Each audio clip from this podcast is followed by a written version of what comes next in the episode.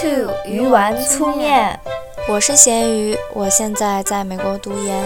我喜欢向世界发问，终身致力于寻找“我是谁”这个问题的答案。我是小丸子，一个不爱吃面也不爱吃醋的北漂两年的山西人。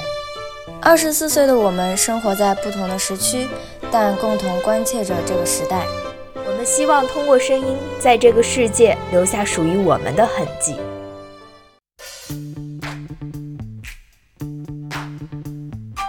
其实我觉得找舍友的过程就比谁更乱的一个过程，谁受不了谁就去收拾。有一天早上我起来的时候，一看房间怎么这么乱，然后突然就特别自己受不了自己。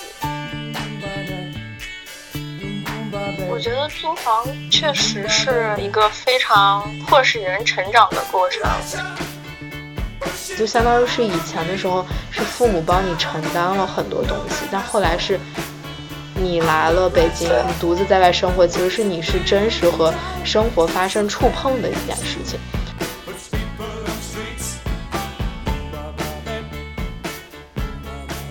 Hello，大家好，我是咸鱼。Hello，大家好，我是小丸。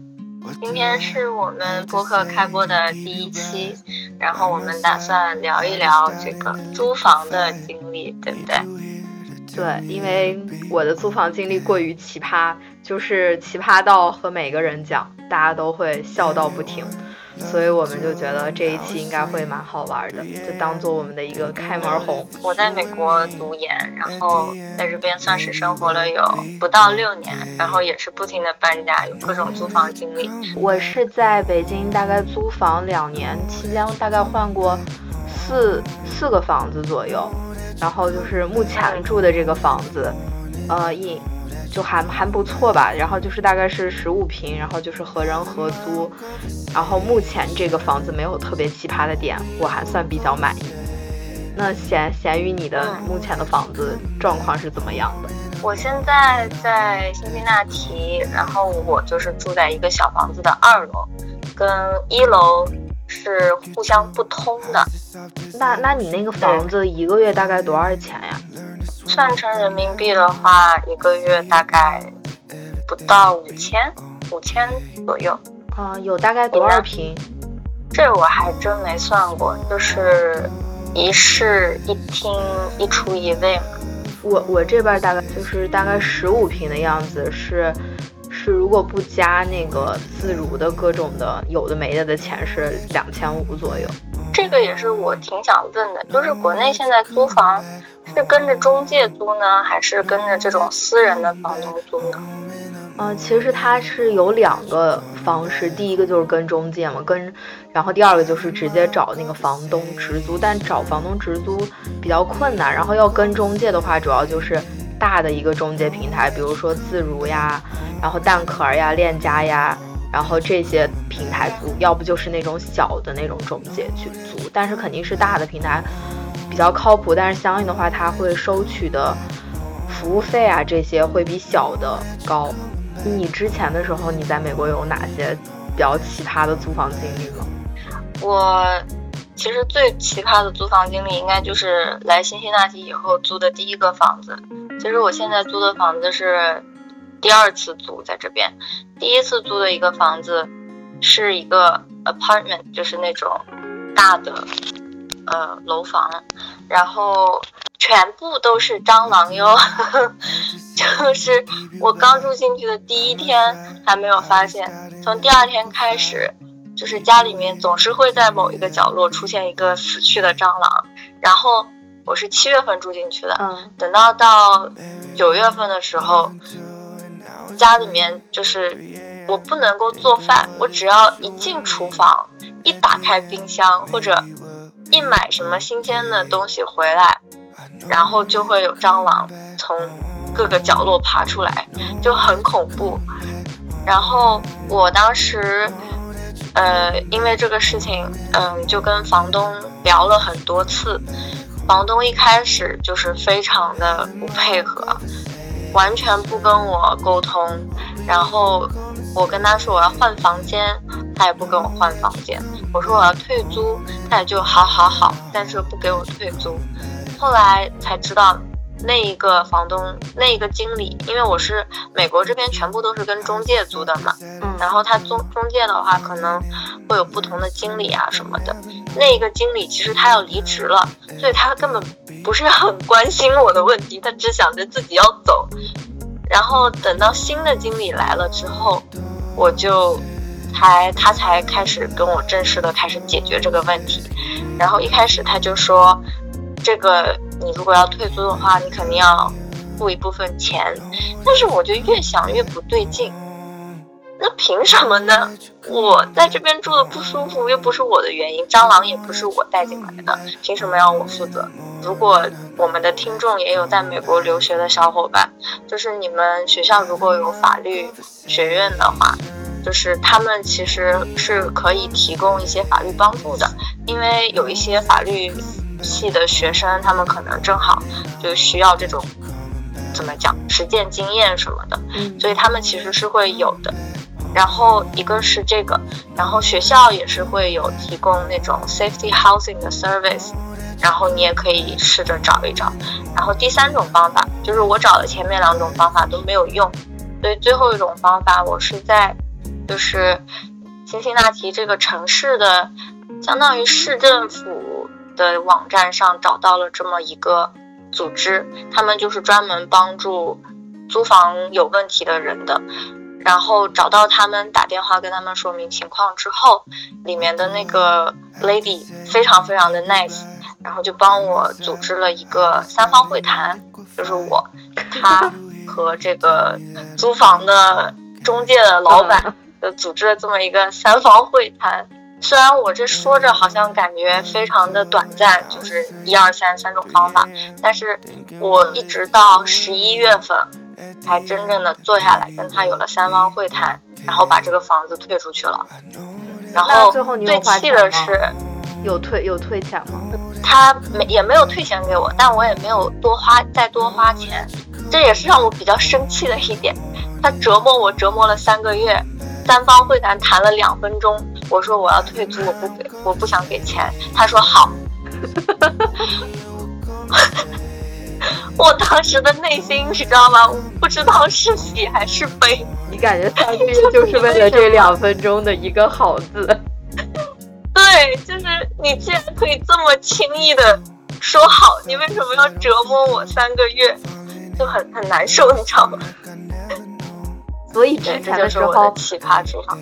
所以之前的时候，你住进去之前，你看房的时候，你是不知道它有蟑螂的，然后中介也没有跟你说过这个事。不知道。然后我的其实租房经历还是挺奇葩的。我第一个房子其实特别小，当时刚来北京特别穷，然后和和我朋友住了一个大概就十一十二平米的一个房子，然后当时。这个房子还放了两张单人床，就小到这种地步，然后导致我周六日的时候一秒我都不想在那个房间里待，就真的是太挤了。然后后来的时候，因为他是住的也是自如，然后旁边当时的时候住的是有点隔断的那那种的屋子，然后旁边因为是隔断，所以就是干什么都一清二楚。旁边是一对情侣，有一天呢。周日的早上还是周六的早上来着，然后，然后我当时就听到我正睡着呢，然后我就听到旁边就是巨响，然后我当时以为是塌了啥东西，结果一个女生的叫声传了出来，我就知道发生了什么。我当时还正准备往屋外跑，然后我就知道了发生了什么，我整个人就非常的尴尬。后来我在这个房子住了没多久之后，我就。又搬到了另一个房子，另一个房子就是，嗯，呃，因为当时我在那个北京那个九仙桥那边工作，然后在它附近就是找了一个，就是嗯，有一点儿荒，但是离公司比较近的一个地方，然后价钱也还可以。然后搬进去之后呢，其实刚开始还蛮好的，然后呢，后来呢，就是厕所突然给坏了。当时奇葩的事情又发生了。当时，当时这个房子本来是是两室一厅，然后是另一室的一个男生是租了租了整套，然后他然后他相当于是把他是当二房东，然后租给了我。然后当时呢，因为厕所坏了，然后他有一定的我们的原因，然后也有他本身的这个厕所的一个原因，但是他为了他很担心这个厕所会会由他来修，他就想跑，然后还给我找房子跑。不，他他没有把责任都推给我，因为他是大房东，就相当于是。就算他跑了，那个钱扣的也是他的，然后他还给我找房，你知道吗？因为他害怕他他最后修这个单到他身上，然后他就准备跑，结果后来也没有没有跑成。中介协商了之后是房东修，房东修了之后更搞笑的事情来了，因为这个厕所要大面积的整修，什么防水层坏了，所以我们不能洗澡，也不能上厕所，而且要持续半个多月，所以就导致了。我开始拎着我的洗漱用品去公司洗澡，我还去同事家、周围同事家蹭澡。然后呢，更搞笑的事情来了，因为还没办法上厕所，所以呢，刚开始的时候，我我们家楼层也挺高的，然后小区附近它是那种大小区，有一区、二区、三区、四区，一直到七区。然后它你要上厕所的话。就真的是得跑老远上，而且当时是秋冬秋冬季节，大概就是这会儿这个季节吧，其实也挺冷的。你就想，你周六日在家的话，你喝水一喝多，你一天得跑好多趟厕所，真就跑到累到昏厥。所以后来我就想了个方法，我的小便都在塑料袋内解决，然后第二天，我的天呐，第二天。把塑料袋放在一个箱子里，一起扔到下面的垃圾桶中。太牛逼了，不是？然后呢？香吗？然后，然后我上大号的时候，我再去楼下。有一天，我拿着我的小箱子，提溜着我的塑料袋下去准备扔垃圾的时候。因为因为楼下附近老奶奶们特别爱要纸箱，她就要问我要这个纸箱，但我不能给她呀，所以我当时巨尴尬。我当时就跟那个我具体也忘了啥了，反正我就不给那个老奶奶，我就说我这个有用，然后我就等着她走了之后我才扔的。然后这就是我们的听众现在在吃饭。这个就是我的第第二个经历，而且中间的时候，因为这个男生养猫，他特别不爱干净，所以那个猫屎真的是巨臭无比。然后中间的时候，他有段时间出差，然后让我给他喂猫，他猫也不给剪指甲，然后还没打疫苗，那猫还抓了我好几下，然后我就 最后最后他也不给我出那，他也没说要给我出这个钱，我最后自己去打的疫苗。然后打疫苗的时候。还发生了一件巨奇葩的事，因为我打的是打的是这种抓伤的这种疫苗嘛，就狂犬疫苗。然后当时我前面有一个男的，他当时在那个草场地住，然后他他当时说说了一下，是他他是睡觉晚上睡觉睡半中间的时候，被老鼠在眉毛就是在两个眉毛的正中间咬了一口，然后。然后他去问医生说：“我打狂犬疫苗是不是没有用？我是不是要得鼠疫？” 这是我记忆最深刻的一次，就蛮逗的。然后，然后我就想，这这以后睡觉得睡成 PTSD，就感觉睡觉都害怕，因为你被老鼠咬过了，你说你睡觉咋睡呀？你就特别害怕还要被老鼠咬。对呀。然后就到我第三个房子。就是我第二个、第三个和第四个房子都是在同一个小区，不过是在不同区。第三个房子呢，我当时看的时候觉得巨好，就是大概有有二十二十一二平米的吧，然后它还朝阳，然后然后你它是三室一厅，住的还全是女生，我都觉得特别方便，而且感觉就卫生间的就就很很干净。然后当时的时候，我是我也是和我朋友一块住的，我当时特别高兴，然后我就立马把这个房子就就签了。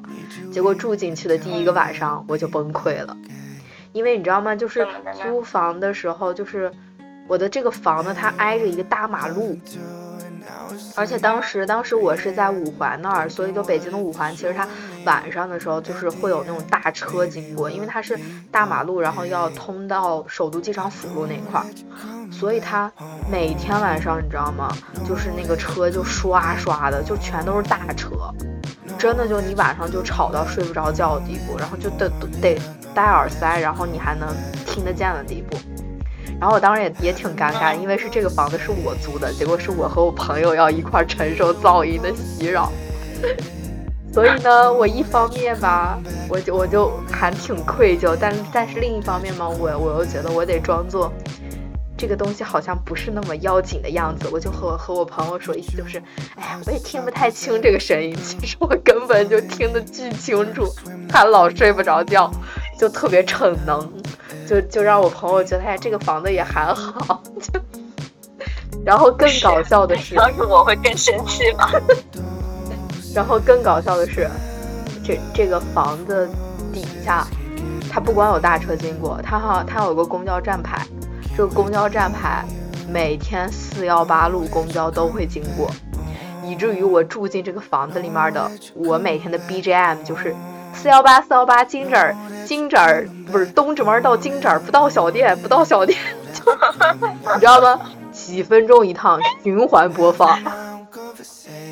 对，然后这就是我的，这就是我的 BGM。但是当时又穷，然后也不想问爸妈要钱，所以这房子我也住了差不多有一年，就天天这么听这个 BGM 过来的。就他这个房子，就是你就是关上窗户，就是。也听这些听得特别清楚，但你一旦打开窗户，你就感觉你在菜市场里面待着一样。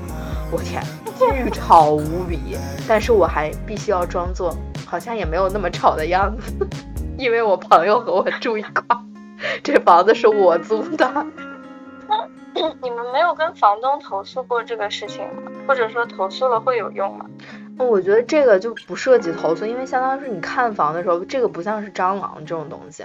就你看房的时候，其实是你是能听见的，但是我当时太兴奋了，根本没有听听这个声音，我只会，我只是觉得 你内心的声音盖过了，对我只是觉得我靠，太好了，对我在想的是朝阳房子大，然后完了以后还都是女生，还干净，多好，结果没想到是这样，不仅朝阳还潮湿儿，对啊，然后。然后，然后，然后就到了我的第四个房子的经历，还是在这个小区附近，我就一直在这个小区附近转。第四个房子其实总体来说还蛮好的，但是就发生了一件也是就还蛮好笑的事，因为我，因为我我那块儿当时的那个房子，它好像是那种。相当于是那种城中村，然后之后是市政府改建了，就是改建都成那种楼房了。但是它改建后其实还蛮好的，就也不太能看到城中村的那种影子。但是就是附近的居民其实还是村民比较多嘛。然后当时的时候，在我是在一层，然后一层前面有一片那种空地，就是土地。然后呢，我那个村民，然后我当时前段时间我正好离职了，然后在家。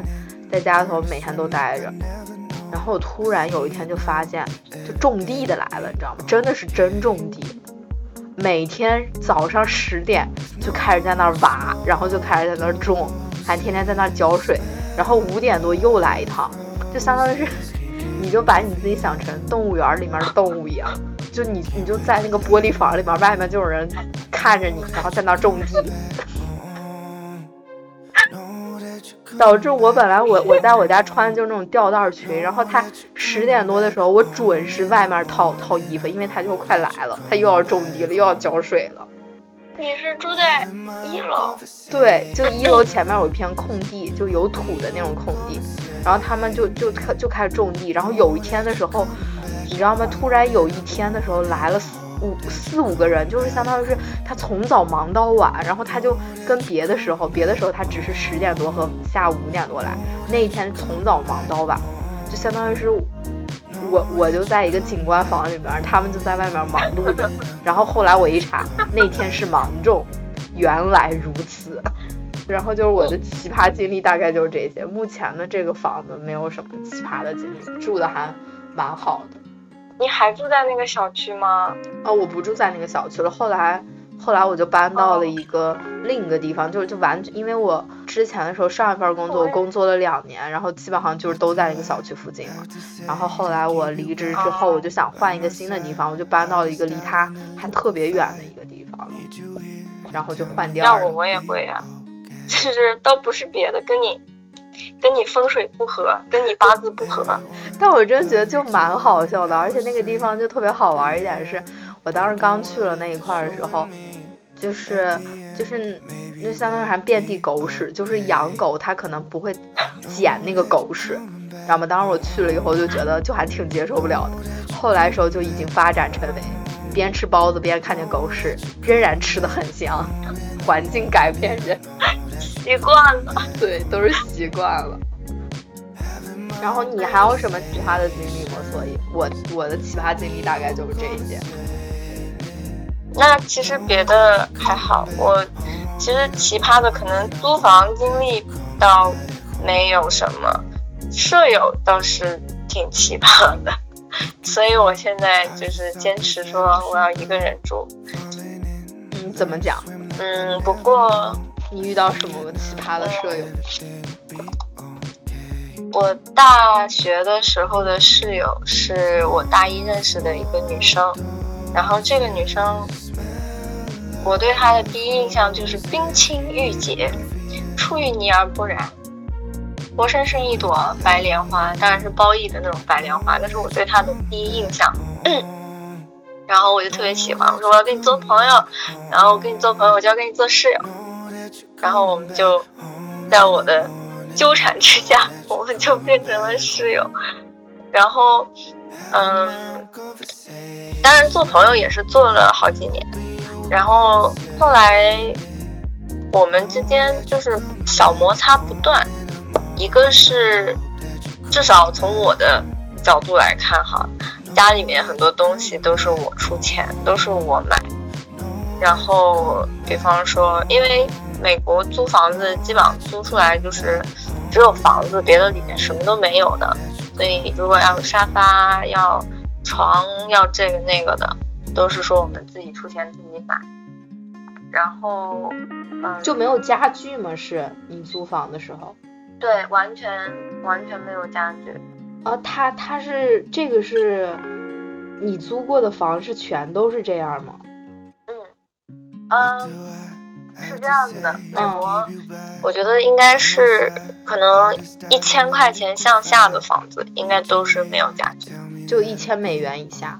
对对对，一千美元以下，一千美元以上的可能有，有一些可能有，看你在哪个地方。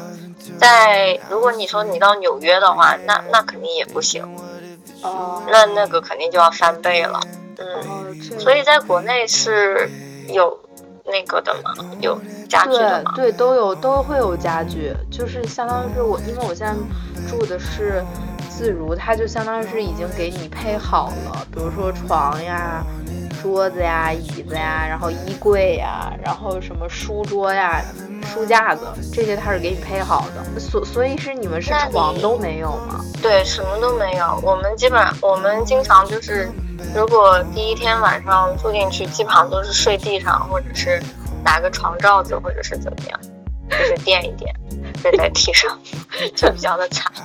不是，不是，你这个经历让我想到了，你知道吗？那种日式，就是日本的一些电视剧里面，它不是都会有，嗯，什么我我的家里空无一物，他又唱到什么物欲太多了，然后极简风，所以家里面就有一个木地板，然后几件衣服。我达不到那种境界，最后都是会被家具塞满的。嗯，那这样的话，你搬家不会特别麻烦吗？因为你还还得买新床、新桌子，什么都得新的。如果你换一个城市，这不是就没法搬了吗？买都不是最麻烦的，卖是最麻烦的。所以很多情况下，嗯，如果你走得急的话，很多东西你卖不出去，可能就扔掉。哦，那你扔哪儿啊？比如说床这种东西，这没法扔吧？这扔哪儿呀？嗯，看情况。如果你足够懒，你就可以留在那儿，房东给你收拾掉，扣你点钱。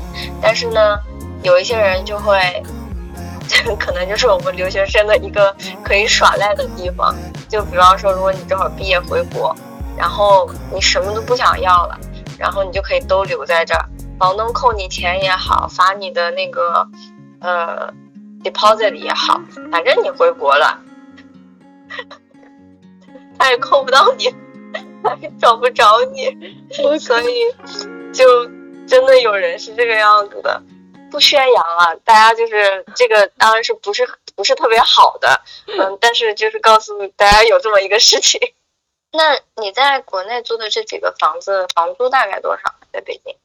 因为我觉得北京的房价，就据我了解，是北京其实比上海这些会贵，因为嗯，我其实因为我之前的那个房子住的还蛮远的，就是因为已经到五环了，因为我当时工作。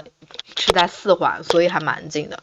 当时那个房租是大概是两千二一个月，其实还蛮便宜的，就是就不加中介费，中介费大概是一个月的房租，然后你就相当于是你刚开始租这个房子的时候是押一付三，然后你还得交他的中介费和服务费，所以算下来就是大概是你刚开始的时候你估计得交。一一万一万三一万四的样子，差不多一万二三四，差不多就是这个样子。具体金额也不太记得了。然后最后的话，不是一次性交完，就是你押一付 三，然后你再加他的中介费和服务费，下来是这个钱。而且我那个房子其实其实算便宜的，因为比较地方比较远嘛。像我记得就是当时的时候，我有一个朋友，虽然说现现在也不在一块玩了，但我记得他当时的时候。在那个中关村附近，在那个黄黄庄地铁站附近那块住，就算是特别繁华的一个地方。而且当时时候也有那种，也住的是那种隔断，然后大概就十平米，然后一个月就是不加服务费那些是三三千块钱，就其实蛮贵的。嗯。哦，因为你十平米其实是特别小的一个地方，就特别窄，而且她当时时候，就是她还和她男朋友一块住，就真的就是。蛮蛮窄的，我去过他家的话，就相当于是你有一个双人床，然后有一个桌子，然后就没没地儿的，就就很小的一个地方。嗯，然后就就你类比上海的话，我当时也去过另一个朋友家，我记得他是两千多吧，然后他当时住的是，就是那个当然是一年多前了，现在肯定也也会有有所变化。他当时是在那个。我记得是在中山中山公园还是哪儿哪儿住，反正就还离那个南京路那边就是地铁也没几站，我具体位置也记不清了。然后他当时那个我记得是两千多，而且他那个房子大概也有十五平吧，就其实你能对比一下这个房价，就就真的就是还还差挺多的。当然，就是上海吃饭的话会比北京贵，但是房租的话，上海确实会比北北京便宜。如如果你要是住那个，比北京贵吗？对，上海吃饭会比北京贵。就我记得是在北京的话，比如说我我偶尔和朋友去吃饭吧，可能两个人，嗯，一般的时候可能花个，也就花个两两百出头，但上海好像是。两个人出去怎么着也得三百多，好像我每次都是这样，除非是你吃那种什么什么什么生煎呀，就这种东西啊，对对对，那可挺花钱少。我觉得上海就是这方面哈，会比北京贵。不过我在上海好像吃的都是生煎，所以我也没有觉得这么贵。是，反正我觉得，嗯，而而且就是。而且中关村那块是这个价钱，我觉得如果你要是在，比如说长长安街那边，比如说金融街呀，就是呃或者是建国门呀这块住，我觉得会特别特别贵，蓝港呀这些，绝对会特别特别特别贵。但我但我也没有朋友住那边，所以我也具体也不知道花多少钱。那你觉得你会续租吗？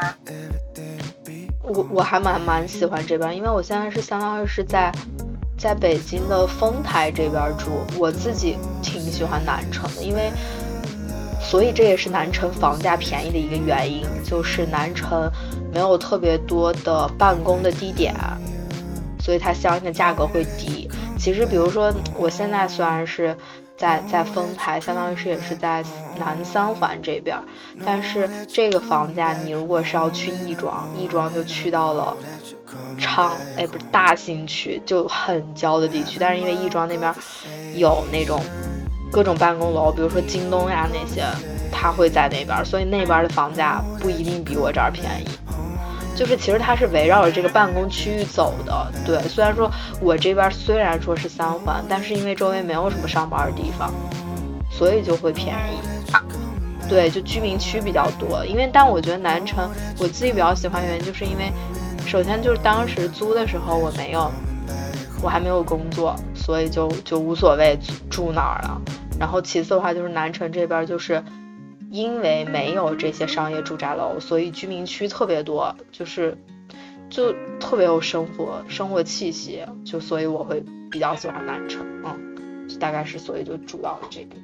那跟美国这边其实也差不多，嗯，美国这边是很多城市，至少就是不像那种纽约、洛杉矶，我不是特别清楚，但是我在中部的这些小城市，租房。基本上都是靠学校的，就非常非常的贵，然后越往学校越远，就会越便宜一些。美国的话，市中心办公楼都在市中心，基本上就是住的地方跟办公的地方是比较分开的，至少我待的这几个城市是这个样子。那我其实就是还蛮想了解一点，比如说你们现在就相当于是，比如说是两层的这个楼，然后你住二层，然后是。一楼的话是相当于是也是有一个人住，是吗？嗯，就一般它都是这样嘛，就相当于是你你的，比如说洗手间啊这些，你们就一般也都租的话也不会共用，还是也有会共用的情况。嗯，是这样子的，看你租什么样子的房。如果你租的是 house 的话，就比方说你有三五个朋友一起租一个 house，那它是有可能说你们。需要 share bathroom 的，你可以看它是 one B one B，还是 two B two B，还是说 two B one B？哦，就是 one B one B 就是 one bathroom one bedroom，一个房间一个卫生间。如果是 two B one B 的话，就是两个卫生间，不是两个房间一个卫生间。那那样子的话，你们是需要 share 卫生间的。那我那我还挺想了解一点，比如说你看，像像在我我在北京租房的话，每次都是这种押一付三啊这种的付款方式。那你那你在美国的话是一次性付清吗？还是还是怎么着？这个其实还挺随你的，就是如果你可以的话，你可以就是你把押金付完了之后，你把一年的房租都付了都行。或者如果你不行的话，那你一个月一个月的付也行。然后甚至这边有一些短租的房子，你可以一天一天的付，或者说你就是可能一两个星期付一次。哦，其实那那这样的话，其实也和国内就差不多，就是你可以选短租，然后也可以选长租，然后也可以选这种付款的一种方式。嗯。嗯嗯，那那其实你看，就相当于是咱俩都有和朋友一块住的一个经历，就是其实你的经历是不太愉快，所以就是你觉得就是和别人和朋友合租的话，就是你怎么来看这件事儿？我觉得我的经历，我刚刚可能说了一点点，就是我当时这个朋友租完了之后，我觉得我在。我们之间的沟通不是很好，我觉得这是最重要的一个问题。怎么讲？别的都不是。有什么具体的事情？就是，比如说我们谁买东西没有沟通好，谁管钱，他一般是管钱的那一个，就是他会算，哦，今天这个月交了什么，或者说这个月我们买菜花了多少钱。因为当时我们吃饭也是一起吃饭的，所以吃饭的钱也是花在一起的。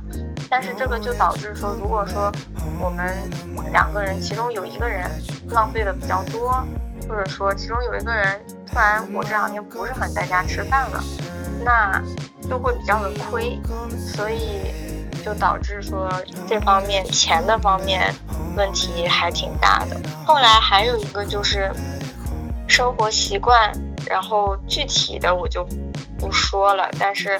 主要归根结底还就是生活方式跟钱这两个是我觉得是最大的问题。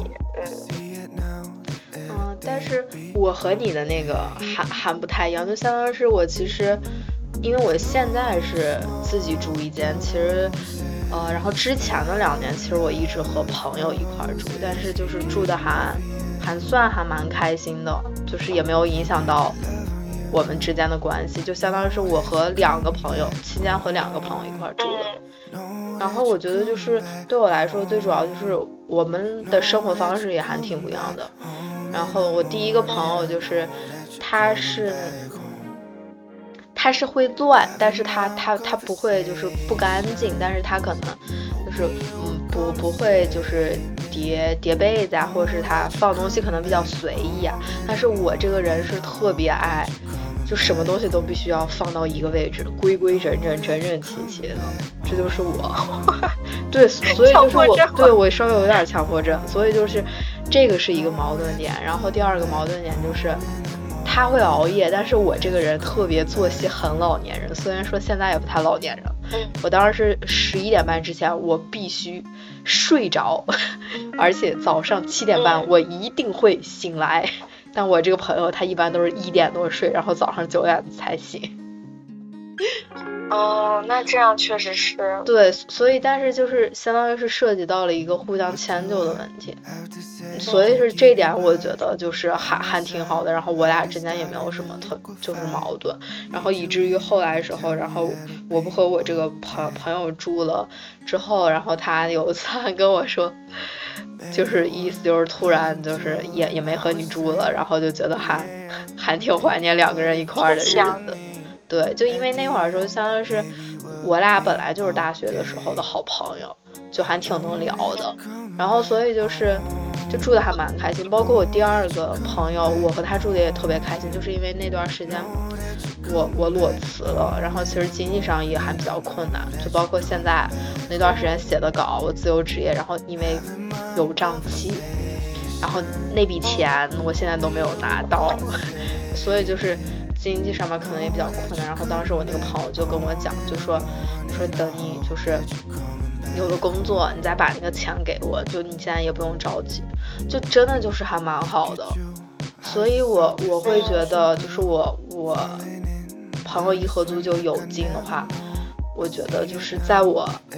的经历来看就也还好，但是因为我后来的时候我自己开始住之后，其实会发现就是和朋友一块住和自己住还蛮不一样的，就是因为自己住，其实你每天回来就你一个人，然后我也不爱养宠物，所以就相当是自己跟自己说话呗。但是就是有朋友住的话，就是好处就是。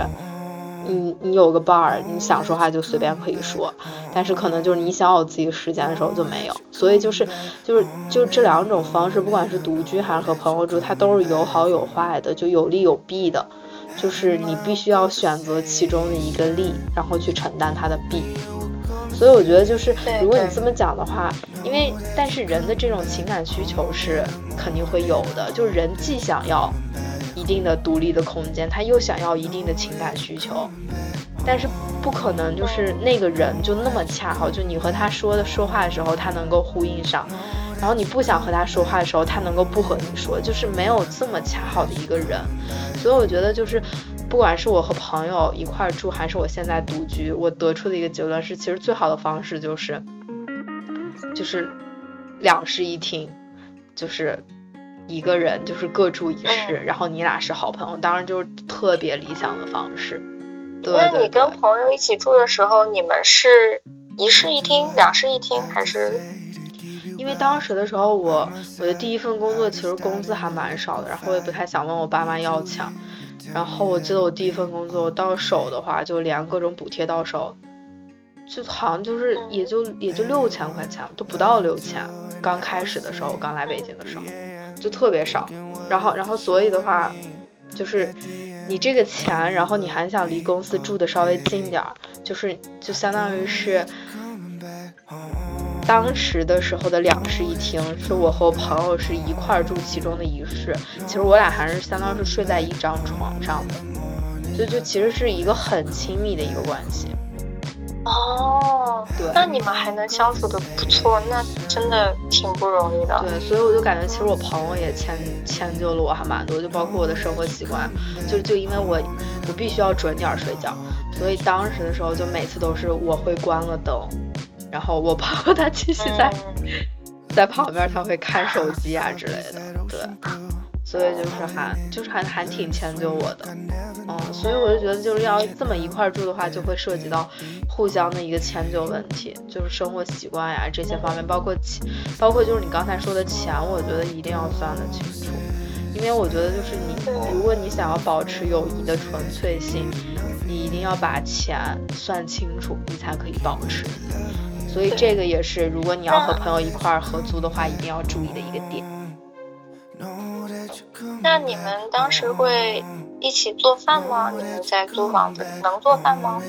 我可以做饭，但是我当时没有培养出我做饭的兴趣，所以我也不做，每天都是点外卖。我觉得其实听你这么说了之后，可能不是租房的问题，是两个朋友，两个人本身对沟通，还有两个人本身情感上的问题。其实仔细想想的话，如果就算不是租房住在一起，我们当时没有住在一起，没有合租的时候，也是有那些问题的。就比方说，他会有一段时间突然失联，然后或者说我会特别想要找他玩，但是他对个人的这个 boundary 就是界限保护的比较严，所以可能就是租房住在之后，只是说放大了这些问题。对，我觉得可能租房它只是一个契机。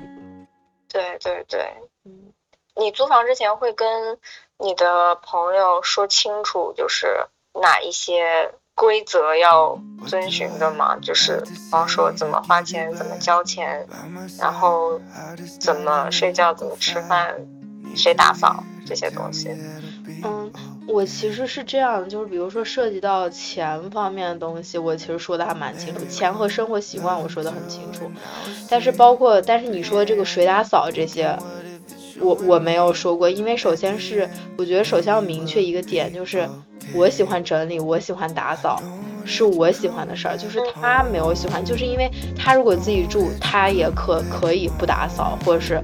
就是我就不叠被子，我就这么我就愿意这样乱着，因为这是他的一个生活习惯，就是我不能去强要求，就是他去打扫，因为是我想打扫，所以是只能说，所以说家里头的卫生都基本上都是我做，我也没有觉得就是因此就觉得就好不公平啊什么的，因为我我我是这样理解的，因为就算他一个人住，他可能打扫的也没有我勤快。那我为什么要要求他要配合我呢？我觉得这个是很不公平的一件事情，而且就包括就是我特别爱整齐，我我我整理的那么整齐，说不定他看着还还不舒服，但是他愿意配合我去把他的床那些弄得很整齐，就是他愿意让我去这样做的话，我是觉得其实是他配合我的一个过程。哦，原来还可以这么想。我感觉一般人可能都会觉得说，哎，我本来只要打扫一个人的东西，我跟你合作打扫两个人的东西。不过你这么想挺好的，我觉得你这么说确实是，是的。就是你可能会想，就是他就是乱的一个生活习惯，那你可能就是特别整齐，而且我确实有点强迫症的，我必须规规整整的摆那儿的那种整齐。那那其实是最后其实是他迁就了你的整齐，因为他的生活习惯他就是喜欢乱乱的，所以就是你不会，你我觉得人需要把这个道理去想通，然后就可能就不会对，就是我这个舍友可能会觉得哎呀他怎么这样，因为那是他的生活习惯，那我还改了他的生活习惯，所以你不会觉得你多打扫卫生或者是多做点什么，其实你是在帮你自己做的。我是觉得，就是首先要明确我觉得你这个这个想法特别好。那如果你突然找了一个跟你一样整洁的室友，你会不会觉得他抢了你的活儿啊？放着我来。那挺好，那那我就就不会做了。比如说我在我家，我妈就是永远都是整理房子的那一个，我在我家特别乱，所以其实就是，其实我觉得找舍友的过程就比谁更乱的一个过程，谁受不了谁就去收拾。我本身是一个，我大三之前都是一个特别特别乱的人，我的房间从来都不会整齐，永远就是不知道为什么。有一天早上我起来的时候，一看房间，怎么地上都是衣服，怎么桌上都是书，怎么这么乱？然后突然就特别自己受不了自己，然后就开始了我收拾房间的旅程。然后现在就是属于隔三差五看不下去了，然后就好好的收拾一下。我我自己夸一下自己，我觉得我是有进步的。那其实我觉得还有一点就是我还挺想聊的，就是其实租房其实算是一个你独立生活的一个开始。然后其实就就我还蛮想聊聊这个的，因为我觉得虽然就是我在北京租房这些经历吧，就真的就是说起来都是都挺逗的，但是就是有点心酸。但是我感觉总的基调就还。蛮好笑，就是你会觉得在租房这个过程中，你会碰到特别多的这些人呀、事儿呀，就是你什么事情你都需要自己干，交钱你就要自己交，然后各种缴费啊，然后包括搬家呀，就是都得自己来。所以就是你这个期间，你对自己独立生活这个事儿怎么看？我觉得租房确实是一个非常。就是迫使人成长的过程，就不仅仅你刚刚说的自己需要做的这些事情，包括我们刚刚聊到说跟室友一起合租的时候，跟室友如何沟通啊，然后如何说保持自己的边界，尊重别人的边界这种问题。然后我觉得来美国之后，你开始租房了，然后。首先，钱的方面又是，我觉得租房真的很大一部分就是你对钱的这个管理上面，就是会有很大的锻炼。蟑螂的那个房子，虽然说最后他没有让我花钱搬出去，但是在那之前也花了很多的钱，就是找人来杀虫也好，或者说自己买那些杀虫的东西，然后包括因为不能在家做饭，所以。需要每天吃外卖，花了很多很多的钱。到去年十一月份的时候，我有一天，我真的是穷到揭不开锅，家里的米没有了，车里没有油了，然后 银行卡里没有钱了，然后我的猫还要去看宠物医生，就导致我那一天就找各种朋友，最后借了。一百块钱美元，然后打了个的，带猫去了看了医生，然后回来之后剩下的钱点了个外卖，然后还好就是第二天其实我就发工资了，就是熬过那一天之后，唉，就突然觉得我不能再这么下去了，这么过下去真是把自己哪一天要饿死在家里面。有些时候就想想这些经历，就觉得如果我没有来北京，或者是如果我选择在家，就这些经历完全都是我没有。感觉就是在北京这两年，我会想我的这些租房经历，其实也是也能看见一个人自己独立生活的所要经历的各种事，就相当于是以前的时候是父母帮你承担了很多东西，但后来是。你来了北京，独自在外生活，其实是你是真实和生活发生触碰的一件事情，所以我会觉得，对，就这些租房经历，真的就是很多都是笑中带泪，就包括，就包括那个四幺八路，就是金盏金盏到，东直门到金找不到小店，就这种就其实。但是你都是因为穷嘛，然后你你也不想换，就那么凑合了一年过去。但其实想起来就还挺逗的，就我会觉得就是其实也不是特别惨的那种经历，就很很好玩。所以我会觉得就是，嗯，我还是比较建议就是独立生活出来一段时间，就真真正正开始一个人的一个生活，我觉得是蛮有意思的一个体验，因为生活。我觉得还是重在体验吧，体验越多，其实你的生活其实越丰富。那咱们今天就到这儿，嗯，拜拜。我们有下期预告吗？没有，下期还不知道聊什么，再再说。好。下面是一则彩蛋。